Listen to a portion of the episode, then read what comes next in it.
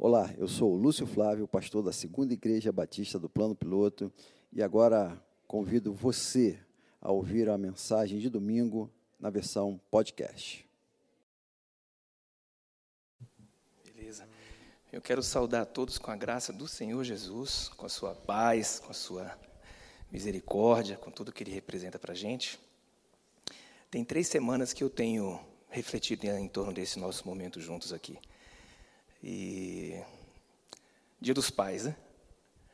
Então, o que é ser um pai segundo o coração de Deus? Desafiador pra caramba, né? Parafraseando aí um, um poeta já falecido, né? As mães que me perdoem, mas ser pai é fundamental, né? É, é um desafio muito grande. E eu queria que nós cantássemos juntos, se puder projetar, por gentileza. É, não tem referência maior, melhor, que nós possamos ter no nosso relacionamento de pai do que aquele que o Senhor nos, nos leva a ter com Ele. É? Então, essa canção fala um pouco disso, né? de que é, Deus ele conhece muito mais do que o nosso exterior, pela natureza soberana que Ele tem em nossas vidas, e porque nós nos damos a conhecer. Não é? E com os nossos filhos também é assim. Nós precisamos de alguma forma ir além do exterior e acessar o coraçãozinho deles, né? Para saber plantar a semente certa que o Senhor nos dá. Então, quem souber pode cantar conosco. Ó oh, meu Pai, tu que vês bem além do exterior, dentro em mim, sabes como eu sou. Toda a minha intenção e motivos que nem sei nos estão diante do Senhor. Canta comigo, meu papai. Meu papai, tu que vês todo meu interior Lava-me sobre o teu amor, pois sem ti nada sou, vento breve que passou. Quero estar escondido em ti. Meu papai, mais uma vez. Meu papai, tu que vês todo meu interior, lava-me com o teu amor, pois sem ti nada sou, vento breve que passou. Quero estar escondido em ti. Quero estar escondido em ti.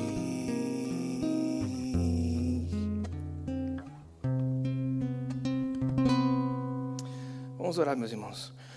Pai, nós queremos estar escondidos no Senhor, Deus. Nós queremos é, estar plenamente no Teu colo, queremos ser conhecidos por Ti, queremos cumprir a tua vontade aqui, nessa existência, contigo, né, cumprindo tudo aquilo que o Senhor nos, nos delega como pai, como mãe, como missão tão nobre, no zelo e no cuidado com aqueles que o Senhor nos deu como filhos, Pai.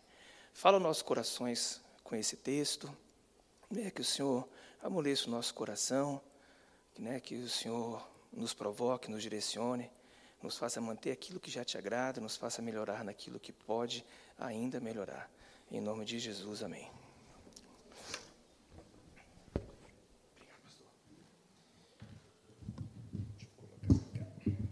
Eu não consigo pregar, meus irmãos, segurando o microfone. Deixa eu ver se eu acho uma posiçãozinha aqui. Pronto. Ser pai é bom demais, não é? Quantos pais estão aqui? Levanta as mãos, os pais aí. É, mas não é só bom demais, é desafiador demais também, não é? A gente sabe que todas as alegrias que a gente tem como fruto desse esforço, desse amor, desse cuidado, desse carinho, essa disposição de escuta, esse desejo de estar perto, essa vontade de construir espaços que nos garantam excelentes lembranças futuras com os nossos filhos, não resume tudo aquilo que a vocação paterna faz, não é? A gente sabe que é desafiador pra caramba, não é? E, e nós temos a nossa história. A gente a gente sabe de onde nós viemos, nós pais, né? Sabemos quem nós somos, temos aquela expectativa em torno de nós, do que desejamos que os nossos filhos sejam, né? A gente tem esses sonhos, imagina, não tem como não ter, né? E tem o que eles desejam ser. Né? E a confrontação desses quatro espaços, né? Aquilo que nos construiu, lembranças boas, lembranças ruins, as boas você quer de alguma forma que ele vivencie, as ruins você não quer que ele tenha, né? Aquilo que nós somos hoje, a gente olha hoje também e fala: nossa, eu queria que ele tivesse numa condição melhor nisso, ou que ele tivesse exatamente o que eu tenho hoje nisso. Tem aquilo que a gente deseja e o que nossos filhos desejam ser. Né? E a construção da, desse espaço no coração deles passa por variáveis que às vezes a gente nem imagina. Não é muita inocência nossa acreditar que tudo aquilo que a gente constrói em casa com o nosso filho, nosso pimpolho, nossa pimpolha ali, vai ser suficiente para nos fazer entender todas as variáveis que passam pelo coração dele para decidir aquilo que ele quer. Por isso, a única alternativa que nós temos, meus irmãos, meus amigos, visitantes, é o Senhor. É a melhor de todas as grandes alternativas, porque Ele detém tudo o que passa no coração do Pai, no coração do Filho e no coração dele. Então, nós não temos outra alternativa nessa existência, se quisermos tornar a vida do nosso filho uma construção e um crescimento saudável, realizado, né, com desafios que vão ser superados no lugar certo, com as pessoas certas, com o Senhor dele, senão ouvir o nosso Pai, obedecer o que o nosso Pai nos fala, acreditar que aquilo que o que Deus tem para a gente sempre vai ser o melhor do nosso papel como educadores, no nosso papel como amigos, no nosso papel como aconselhadores e como aconselhados também, né? Eu lembro que ano passado eu tive um, uma ziquezira no cucuruto aí, como diz amigos meus, né? trabalhando muito aquela loucura e tal. Eu lembro que eu comentei com o Alvinho, eu falei, rapaz, eu vou ter que abrir mão de, do taekwondo. A gente faz taekwondo juntos há uns cinco anos, né? E é um dos grandes espaços de conversa que nós temos, a ida e a vinda, né? Aí ele falou, por quê? Eu falei, é porque eu estou trabalhando muito, eu preciso de um tempo para mim. Aí ele falou, quem disse que o taekwondo não é um espaço para você, não é? Por que, que é o taekwondo que vai ter que ser sacrificado e não um espaço de trabalho? E ali eu abri mão de um dos empregos para a gente preservar o taekwondo que estamos até hoje. Então, às vezes, eles são aconselhadores nossos também, sim, não é? Então, eu queria que nós abríssemos nossas Bíblias, meus irmãos, no capítulo 22 do livro de Gênesis. Eu vou ler aqui, porque a nossa tradução talvez seja um pouco diferente, mas ele nos relata um momento muito precioso da vida de Abraão.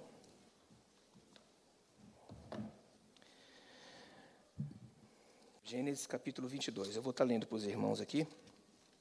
O sacrifício de Abraão. Depois desses acontecimentos, sucedeu que Deus pôs Abraão à prova e lhe disse: Abraão, ele respondeu: Eis-me aqui. Deus disse: Toma teu filho teu único que amas, Isaque, e vai à terra de Moriá. E lá o oferecerás em holocausto sobre uma montanha que eu te indicarei. Abraão se levantou cedo, selou seu jumento, tomou consigo dois dos seus servos e seu filho Isaque. Ele rachou a lenha do holocausto e se pôs a caminho para o lugar que Deus lhe havia indicado. No terceiro dia, Abraão, levantando os olhos, viu de longe o lugar. Abraão disse a seus servos: Permanecei aqui com o jumento. Eu e o menino iremos até lá, adoraremos e voltaremos a vós. Abraão tomou a lenha do holocausto e a colocou sobre o seu filho Isaque. Tendo ele mesmo tomado nas mãos o fogo e o cutelo, e foram-se os dois juntos. Isaque dirigiu-se ao seu pai Abraão e disse: Meu pai. Ele respondeu: Sim, meu filho. Eis o fogo e a lenha, retomou ele, mas onde está o cordeiro para o holocausto? Abraão respondeu: É Deus quem proverá o cordeiro para o holocausto, meu filho. E foram-se os dois juntos. Quando chegaram ao lugar que Deus lhe indicara, Abraão construiu o altar, dispôs a lenha, depois amarrou seu filho Isaque e o colocou sobre o altar em cima da lenha. Abraão estendeu a mão, apanhou o cutelo para imolar o seu filho. Mas o anjo do Senhor o chamou do céu e disse: Abraão, Abraão. Ele respondeu: Eis-me aqui. O anjo disse: Não estendas a mão contra o menino. Não lhe faças nenhum mal. Agora sei que temes a Deus. Tu não me recusaste teu filho, teu único. Abraão ergueu os olhos e viu um cordeiro preso pelos chifres no arbusto. Abraão foi pegar o cordeiro e o ofereceu em holocausto no lugar de seu filho. A este lugar, Abraão deu o nome de Iavé proverá, de sorte que se diz hoje, sobre a montanha, montanha Iavé proverá. O anjo do Senhor chamou uma segunda vez a Abraão do céu, dizendo: Juro por mim mesmo, palavra do Senhor, porque me fizeste isso, porque não me recusaste teu filho, teu único, eu te cumularei de bênçãos, eu te darei uma posteridade tão numerosa quanto as estrelas do céu e quanto a areia que está na praia do mar. E tua posteridade conquistará a porta de teus inimigos. Por tua posteridade serão abençoados todas as nações da terra, porque tu me obedeceste. Esse texto é, é pesadíssimo, não é? Vocês imaginem, Abraão teve o primeiro filho com 100 anos, Ismael. Aí, quando ele estava com 13 anos, Deus deu Isaac. Então, a gente não vai desdobrar muito, embora pudéssemos extrair muitas coisas do Abraão pai, nessa história anterior a este momento, em que Deus chama Abraão e fala: pega o seu filho, leva para determinado lugar, mata-o em sacrifício a mim. Aí Abraão anda três dias com isso na cabeça ali, né? Três dias. Aí chegando no local, o filho se dirige a ele e fala: Pai, cadê o cordeiro, né? Aí Abraão responde: Olha, Deus proverá. Aí quando já estava tudo pronto, ele já no altar, com o cutelo na mão, um anjo fala: Abraão, o cordeiro está ali. Aí ele troca o filho pelo cordeiro e Deus promete isso que nós estamos vendo aqui. Eu queria que a gente extraísse, pessoal, desse texto, salvo o significado que possa ainda estar por trás dessa lógica, né, do único filho né, que foi dado em sacrifício, o tanto que se possa extrair, eu estava conversando com o pastor Lúcio pouco antes de entrar aqui, ele falando da profundidade desse texto, né? Que tem três semanas que eu tenho refletido em torno dele com o coração de pai. Eu pensando nesse pai, Abraão, né, que depois de uma expectativa imensa da chegada do seu filho, ele simplesmente ouve aquele Deus que deu o filho pedindo para que ele seja morto em sacrifício, em amor a ele. Então, o primeiro texto, o primeiro destaque que eu queria fazer com vocês, é que está no primeiro versículo, que o texto começa nos dizendo: Depois desses acontecimentos, sucedeu que Deus pôs Abraão à prova e lhe disse: Abraão, e ele respondeu: Eis-me aqui. Pessoal, o primeiro bom passo de tudo, de tudo, tudo, tudo que nós fomos fazer, era ouvir a Deus. Da mesma forma, na paternidade. A gente sabe, né, cada um conhece seu próprio coração, desde quando sonhou, se sonhou né, em ser pai um dia. Né, o, o, aquele embriãozinho né, do, da paternidade ali, adormecido, aquecido. Meus irmãos, eu escrevi com 15 anos a primeira carta para o meu filho, chamava O Filho que Eu Não Tenho. Tem noção do quanto que a chegada do primeiro filho foi uma coisa que explodiu na minha cabeça a alegria e a presunção de saber que talvez já saiba aquilo que é melhor de ser dado para aquele filho? Engano nosso. Então, o primeiro grande passo, pessoal, é consultar a Deus. A pergunta que eu queria desafiar a todos vocês é quanto tempo vocês têm dedicado na sua vida com o Senhor para perguntar a Deus o que é o melhor de ser feito por Ele, pelo seu filho, pela sua filha. Não aquilo que é um sonho seu, não aquilo que é projeção sua, não é aquilo que você vem construindo ao longo de anos por acreditar que é o melhor a ser feito, mas aquilo que Deus tem planejado, aquilo que Deus já estabeleceu no coração dele como um componente de realização na vida afetiva, na vida profissional, na vida ministerial, na vida relacional, na vida de amigos, na vida com a igreja. O que está no coração de Deus? O que está no coração do Senhor? Então, esse é o primeiro desafio que eu queria lançar para todos nós aqui.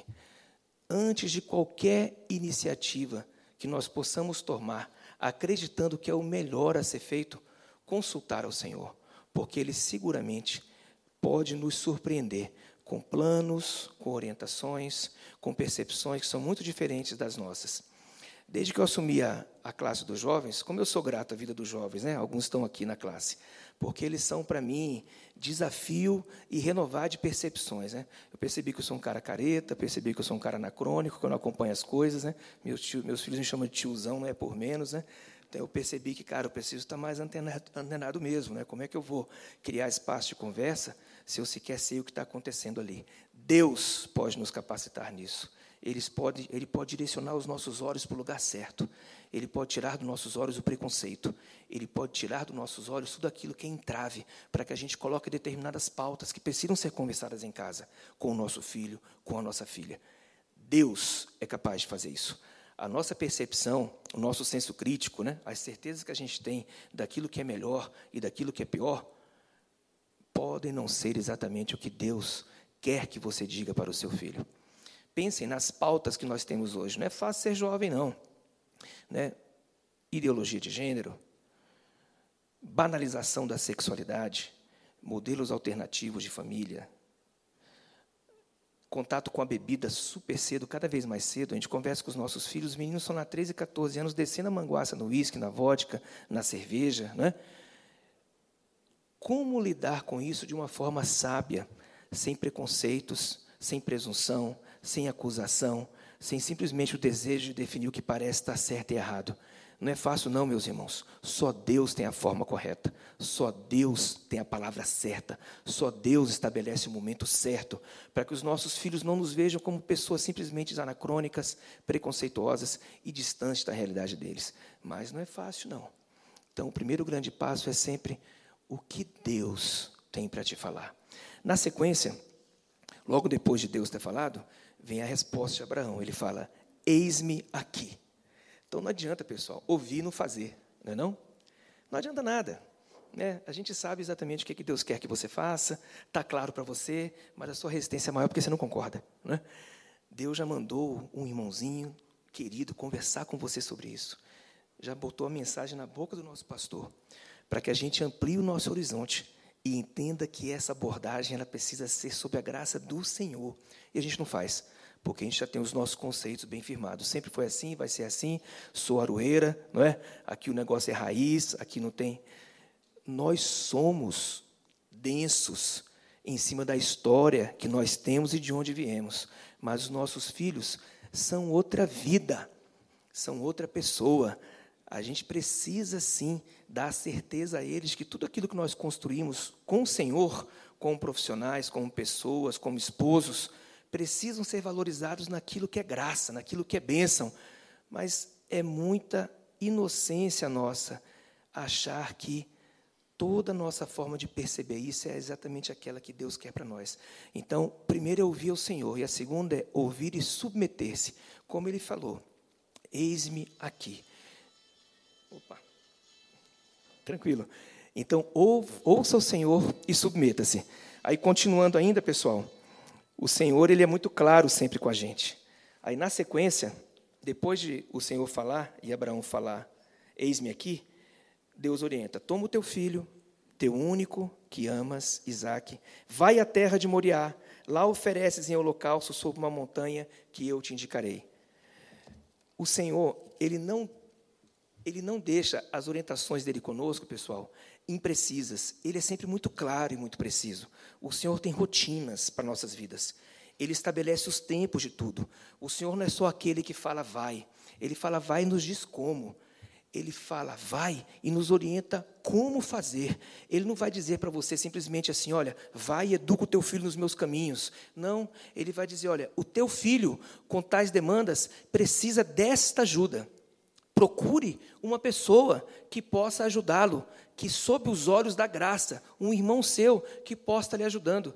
A gente não consegue, pessoal, sozinhos, resolver todas as demandas relacionadas àquilo que os nossos filhos trazem, porque a gente não viveu tudo aquilo que eles viveram. Né? Na sequência, se vocês verem no texto, eu não vou ler para não ficar pegando, pegando e colocando a Bíblia assim, em cima, ele fala que no dia seguinte Abraão separa o material para o holocausto, pega dois servos e vai com Isaac. Ele não vai sozinho. São três dias de caminhada, pessoal. Vocês já pensaram na cabeça desse homem durante esses três dias? Durante três dias se perguntando qual que é do Senhor. Tantos anos aguardando meu filho, filho da minha esposa, de Sara, que tinha Ismael, que era filha de Agar, né? Aí agora ele vem me dizer para eu sacrificá-lo em amor a ele. Pensa na cabeça desse pai durante três, três dias, pessoal. Manhã, tarde e noite, o filho do lado dele, ele olhando para o filho e pensando, não. Né? Aí olhava para a madeira do holocausto, não. Aí estava com os servos, seria muito mais difícil, muito mais difícil, se ele tivesse ido sozinho. Muito mais difícil se ele não tivesse no coração a certeza de que foi aquilo que Deus orientou. Então nós precisamos ouvir ao Senhor. Nós precisamos nos submeter àquilo que ele fala e nós precisamos fazer exatamente como ele orienta. Não dá para ficar de improvisação, não dá para ficar de jeitinho. Tem certas coisas que é isso mesmo, é certo ou errado. Quando eu digo certas coisas, tudo é o certo ou errado, não é? A Bíblia fala, né? Porque és morno, vomitar-te de minha boca, né? Seja o teu falar, sim, sim ou não. Mas eu estou falando de abordagem e aproximação daqueles que a gente quer ver ali felizes e realizados aos pés do Senhor, felizes e realizados como profissionais, felizes e realizados como esposas, como maridos. Então nós precisamos sim estar atento à forma de abordar sem tiranizar a verdade, né, sem simplesmente impor. Algumas coisas vai ter que ser assim mesmo. Eu lembro quando os meninos eram mais novos, eu gostava muito dessa coisa do convença-me. Não sei se vocês viveram essa, essa fase, mas lá em casa teve essa fase, né? Eu conversava e falava assim, olha, me convença, me convença. Se no final me convencer eu achar que está errado, infelizmente vai ter que fazer. Né? Porque tem certas coisas que não adianta, eles não têm maturidade suficiente para tentar definir.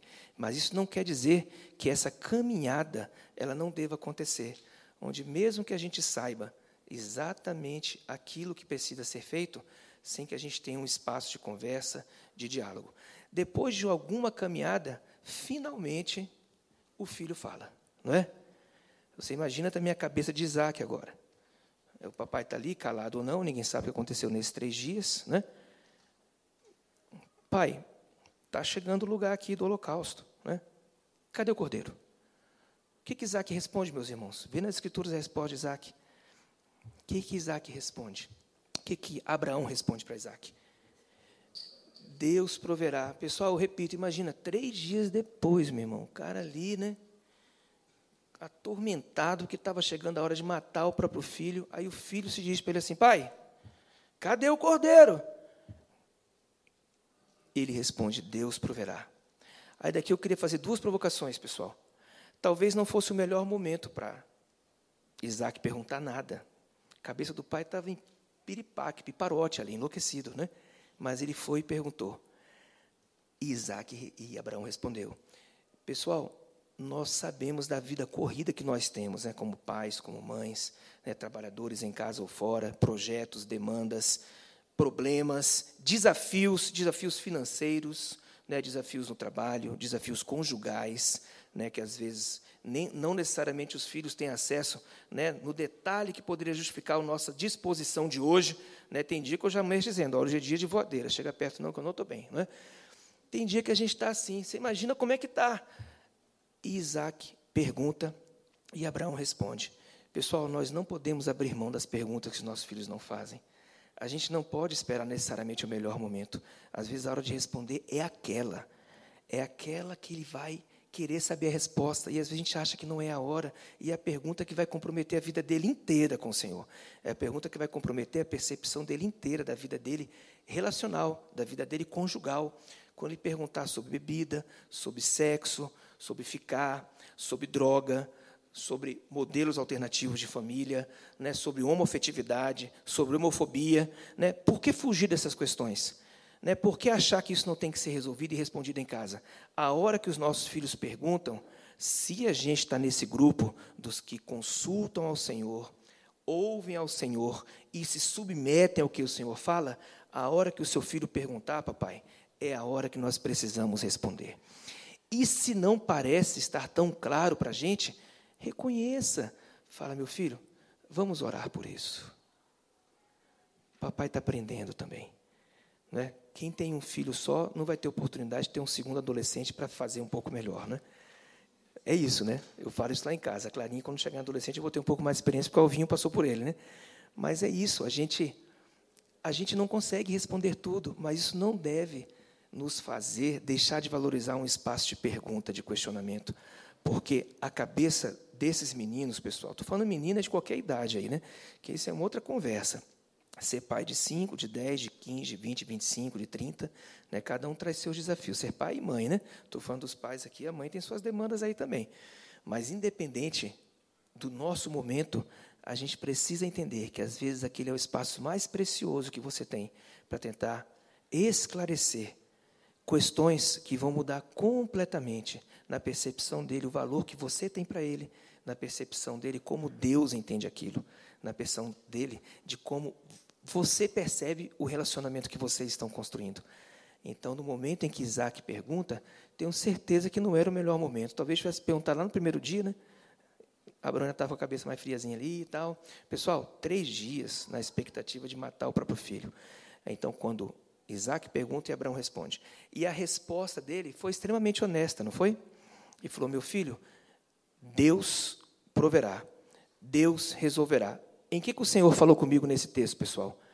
Mesmo sabendo aquilo que Deus havia estabelecido, não estava claro para Abraão o que Deus queria? Deus queria que sacrificasse a vida dele. Não é? Abraão poderia ter respondido: Meu filho, eu não vou, é, vou te enganar, não. Né? Não tem cordeiro, porque você vai ser o sacrifício. Ele poderia ter respondido isso, não poderia? Mas o Abraão, Abraão tem, tem o coração dele, pessoal. O Abraão tem a vontade dele, tem a convicção que ele tem no Senhor. Deus ainda poderia mudar aquilo ali.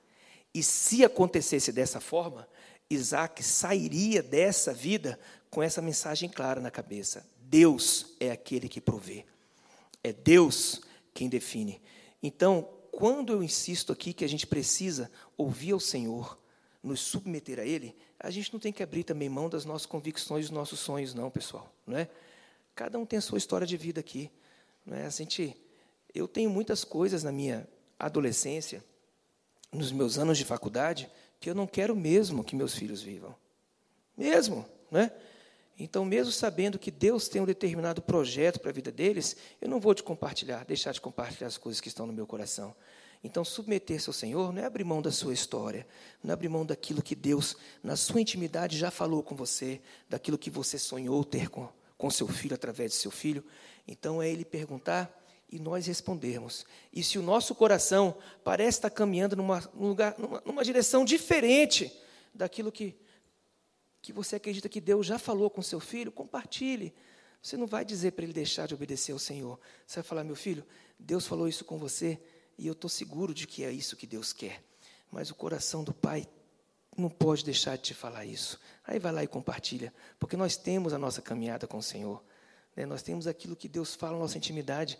Deus define, mas o nosso coração continua acreditando que aquilo que nós desejamos, o Senhor é capaz de mudar em momento algum, Abraão deve ter concordado com isso. Falar assim: nossa, Deus quer matar o meu filho, né? Mas eu vou. Pai, cadê o cordeiro? Meu filho, Deus vai prover, Deus vai prover, Deus vai prover. Não é simples. Nós não podemos, pessoal, abrir mão desse espaço de conversa. A gente vive uma geração que é muito pouco dada a conversar, não é? Negócio de conversar assim, nessa geração virtual, né, o desafio das redes sociais, do WhatsApp. O Eupídio estava falando hoje. Nossa, hoje agora a gente tem a alternativa no WhatsApp de ouvir os áudios em velocidade duas vezes, né? Seja, além de a gente se, se, se comunicar apenas por isso, coloca no né? Porque a gente quer ali ocupar o menos tempo possível. Até me desculpei com ele, que eu falei, cara, eu uso isso demais, porque manda, às vezes, um, um, um áudio de seis minutos, três horas da tarde, um podcast quase, né? A gente vai lá e utiliza. Mas o, a provocação dele foi qual? A gente precisa entender que esses espaços de conversa, eles precisam existir. Gente, nós não temos uma alternativa maior. Esse modelo que Deus estabeleceu com a gente, Deus estabeleceu esse modelo onde nós, através de um contato diário, de uma busca, onde a gente fala, ele ouve, onde ele fala e a gente ouve, onde experiências são construídas diariamente, experiências de realização e de frustração, experiências de alegria e de tristeza, experiências de dois opostos que nos dão a certeza que valeu a pena porque Deus estava conosco. Essa certeza ela vem a partir do relacionamento dialogal que a gente tem com o Senhor. Por que, que vai ser diferente com os nossos filhos? Quanto tempo você dedicou para conversar com seus filhos nos últimos 30 dias? Quanto tempo você se dedicou para conversar com ele nas últimas duas semanas? Quanto tempo você dedicou para conversar com ele agora, semana passada? Quantas vezes você se lembrou daquela pauta do papai? Cadê o carneiro que você adiou e você não procurou para conversar novamente? E que talvez ele tenha pego a resposta com outra pessoa, ou nas redes sociais, ou com um amigo que não tem os mesmos balizadores que nós temos, que são as escrituras, ou seja com quem for, porque naquela oportunidade que ele perguntou, papai, cadê o cordeiro? Sua cabeça estava muito quente, você estava cansado do trabalho, estava com outras preocupações que pareciam mais importantes e simplesmente não teve espaço para conversar com ele. Papai, cadê o cordeiro? Nós precisamos conversar com os nossos filhos. Mas é muito importante, pessoal. E se quiser recorrer ao zap, não fica só nas letrinhas, no OK, no RS, no KKK, no dedinho, né? Escreve um texto. É, escreve um texto. Você vai se surpreender, às vezes, com a alegria deles, de declarar num texto: Nossa, meu filho, que alegria ter dividido com você esse pedaço de manhã. Pronto. Né? Mandar versículo, bacana, é ótimo, mas eu acho que a gente pode construir espaços de conversa aberta em cima de demandas do dia a dia. Nossa, como foi bom ter ido com você ao cinema. Nossa, foi bom demais ter ido lá no Nicolândia com você. Cara, que bom que você teve abertura para conversar isso comigo. Obrigado. Meu filho, não sei o que responder ainda, mas tenho orado por isso. Dá tempo. É isso, pessoal. A gente entender que essas demandas deles são nossas, se nós quisermos ser instrumento de Deus na vida deles. Porque o mundo é mal. A sociedade está cada vez mais detonando a família, detonando a vida conjugal, detonando o valor da vida afetiva séria, detonando a fidelidade, detonando a castidade, detonando o zelo pelo corpo. Né? E são coisas que estão aí, simplesmente acontecendo. Quando eu soube da tal da exclusão, é isso aí, né, pessoal? Exclusão aí, né? Quando você se posiciona na rede social aí e a pessoa te exclui, não é isso? Eu soube Cancelamento, caramba, aí, tá vendo? Não sei nem o nome da parada. Cancelamento. É uma exclusão, né? Vocês estão muito, né? Cancelamento. Vê que coisa perversa. Não, pensa nisso. Pensa no seu filho sendo cancelado. Há três meses você não está sabendo. Porque ele resolveu se posicionar. Porque as pessoas começaram a falar mal de algo que ele acredita que é precioso. Aí ele começa a ser visto como crente, como bitolado, né, como o religioso, né, o, o fora de curva, o que não consegue relativizar as coisas, o que absolutiza tudo aquilo que crê, e você não está sabendo disso. Sabe por quê? Porque tem três meses que você não conversa com ele. Porque quando ele perguntou, papai, cadê o cordeiro? Você não tinha tempo para conversar. Não é isso? Pessoal, precisamos de espaço para o diálogo. Já caminhando para o fim, é, no versículo 11, esse eu vou ler. O versículo 11: O anjo do Senhor chama do céu e diz: Abraão, Abraão, eis-me aqui. Mais uma vez Abraão fala: Eis-me aqui. E o anjo diz: Não estendas a mão contra o menino, não lhe faças nenhum mal. Agora sei que temes a Deus. Tu não me recusaste teu filho, teu único filho. Pessoal, a gente não tem dúvidas né, de que Deus já conhecia Abraão. É claro que Deus conhecia Abraão. Né? Claro que Deus conhecia o amor que o Abraão tem pelo filho é menor do que o amor que Abraão tinha por Deus, não é? Mas só uma pessoa foi capaz de fazer isso, né, de mandar o seu filho em amor a nós. Né? Deus não permitiu que isso acontecesse com Abraão, mas ficou essa provocação para a gente. Mas na hora certa, quando Abraão menos esperava, quando já estava ali na derradeira hora, na hora do sacrifício, Deus aparece e fala: Para, para, esses três dias me bastaram. Você não voltou. Esses três dias me bastaram. Você conversou com seu filho. Esses três dias me bastaram. Você fez da forma como eu determinei. Esses três dias me bastaram. Você colocou o seu filho lá. Eu não preciso de nada mais. Pessoal, o terceiro dia demora para chegar, mas vai chegar. Nós precisamos acreditar que todo projeto que em Deus nós estamos construindo pelos nossos filhos, Ele tem acompanhado desde o primeiro dia.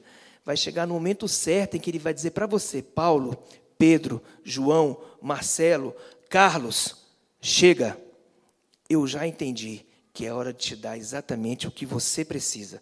Deus faz assim conosco. Os nossos projetos com os nossos filhos são assim também. Nós não podemos desistir deles. Nós não podemos desistir dos projetos deles. Nós precisamos acreditar que esses três dias, que podem ser meses, podem ser anos, Deus está acompanhando todo pequeno gesto de fidelidade sua com Ele, para que na hora certa, certa Ele vai dizer: Viu como valeu a pena? Viu como valeu a pena aguardar esse projeto acontecer? Viu como valeu a pena em cada momento você ter estado comigo viu como valeu a pena você não entender o que eu determinei para você ano passado, mês passado, porque eu sei a hora certa. Eu sei o momento em que você verá o cordeiro de Sá e disser, né, obrigado, Senhor. Obrigado. Obrigado pelo que eu aprendi em saber te esperar. Aí o texto encerra, pessoal, com essa bênção maravilhosa, né, depois de toda essa caminhada de Abraão, ele dizendo: Juro por mim mesmo, palavra do Senhor, porque me fizeste isso, porque não me recusaste teu filho, eu te acumularei de bênçãos, eu te darei uma posteridade tão numerosa quanto as estrelas do céu, e quanto a areia que está na praia, e tua posteridade conquistará a porta dos seus inimigos. Pessoal, é isso que nos espera. É isso aqui que nos espera, se nós tivermos esse cuidado de, no nosso papel como pais, consultar ao Senhor, ouvir o Senhor, se submeter ao Senhor, fazer como Ele determinou, estarmos prontos para responder quando eles nos perguntarem: cadê o Cordeiro? Criarmos espaços honestos de conversa, vivermos a experiência de ver Deus dizendo: está vendo? Valeu a pena, para Ele nos agraciar com um projeto único que às vezes nem está no seu coração, não está no meu coração, não está no coração do nosso filho, mas Deus, na hora certa, nos dá o cordeiro e nos prova que o projeto dele é o melhor que nós possamos fazer pelos nossos filhos. É isso, meus irmãos. Eu, eu, eu tenho muito medo. Medo, falo no Senhor com o coração aberto, medo, medo da perversidade dos ambientes que esperam os nossos filhos. E, mas é assim, como flechas na aljava do arqueiro, não é isso? Tchuf! Faz uma flecha bonita, vai longe, está com saudade, vai lá, pega, pede para vir, mas em todo esse processo a gente não vai estar eternamente do lado deles. A garantia que nós temos de que essa perversidade, essa crueldade, essa, essa, esses valores tão distorcidos né, de imoralidade, de, de tantos outros desafios que a gente vê hoje que estão atormentando a cabeça dos nossos filhos.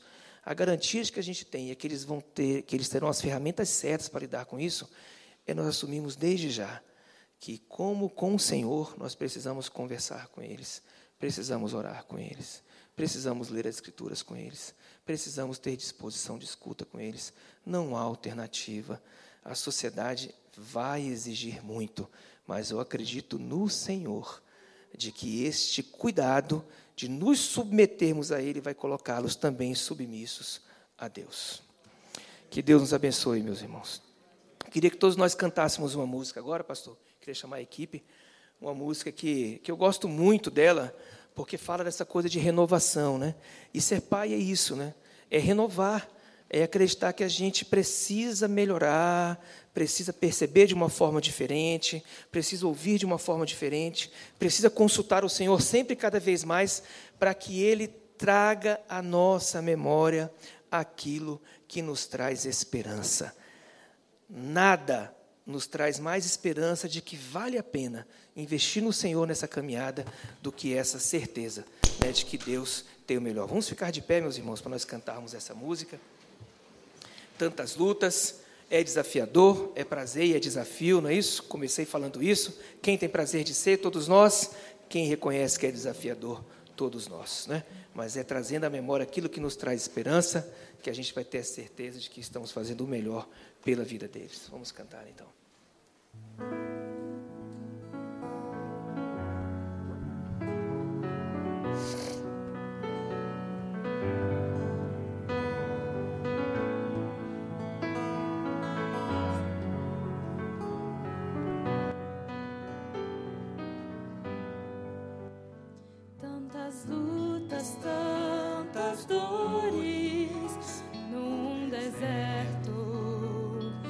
Pareço estar, mas te entrego os meus temores. Sei que em ti, Senhor, posso confiar.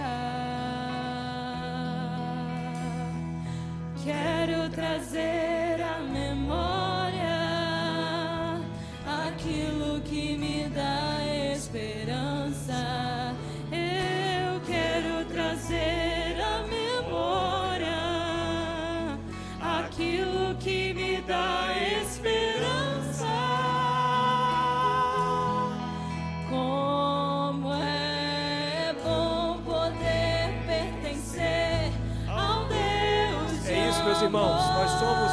nossos filhos são dele. É nele que nós temos que confiar. É a fidelidade dele que nos garante isso. De que protegidos pela graça do Pai, não há sociedade, não há pessoas, não há quem possa ameaçar e comprometer esse cuidado, esse zelo do Senhor na vida deles. Essa tem que ser a nossa oração.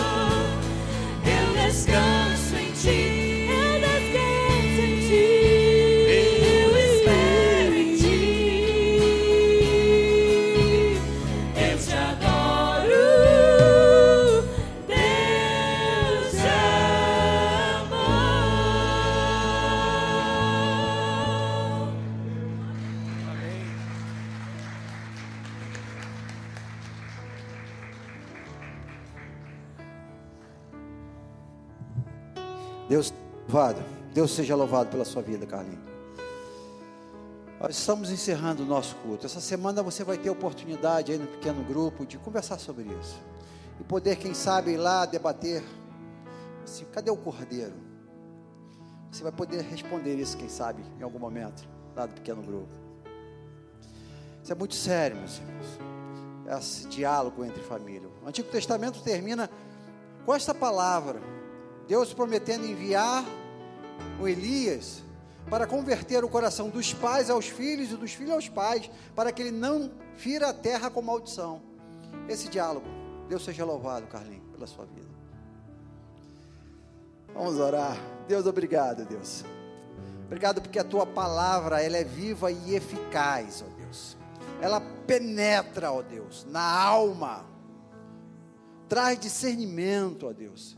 Pai, Talvez alguém aqui hoje, ó Deus, entrou neste lugar com um relacionamento rompido, ó Deus, com um pai ou com um filho, ó Deus. Em nome de Jesus, restaura, ó Deus. Restaura, ó Deus, famílias, ó Deus. Pai, este mundo, ó Deus, está fazendo de tudo para que as famílias sejam fragmentadas, ó Deus. Em nome de Jesus, dar-nos, ó Deus, um coração, ó Deus, de pais obedientes que amam, ó Deus, cuidam, Deus, que estão disponíveis, ó Deus. Ó Deus, em nome de Jesus, ó Deus, dar-nos uma semana, ó Deus, de caminhada com os nossos filhos, ó Deus, de conversa, de diálogo, ó Deus. Pai, em nome de Jesus, pedimos, ó Deus, converta os corações dos pais aos filhos, dos filhos aos pais, ó Deus. Converta, ó Deus, a família moderna, ó Deus. Uma família de harmonia, de graça, de verdade, ó Deus. Dar-nos, ó Deus, uma semana abençoada na tua presença, em nome de Jesus. Que o amor de Deus Pai, que a graça salvadora de Jesus Cristo Filho, que a comunhão e as consolações do Espírito Santo de Deus, o nosso doce e eterno consolador, seja com essa igreja e com todo o povo de Deus espalhado em toda a face da terra, agora e pelos séculos dos séculos. Amém e amém. Tenham todos uma ótima semana, em nome de Jesus.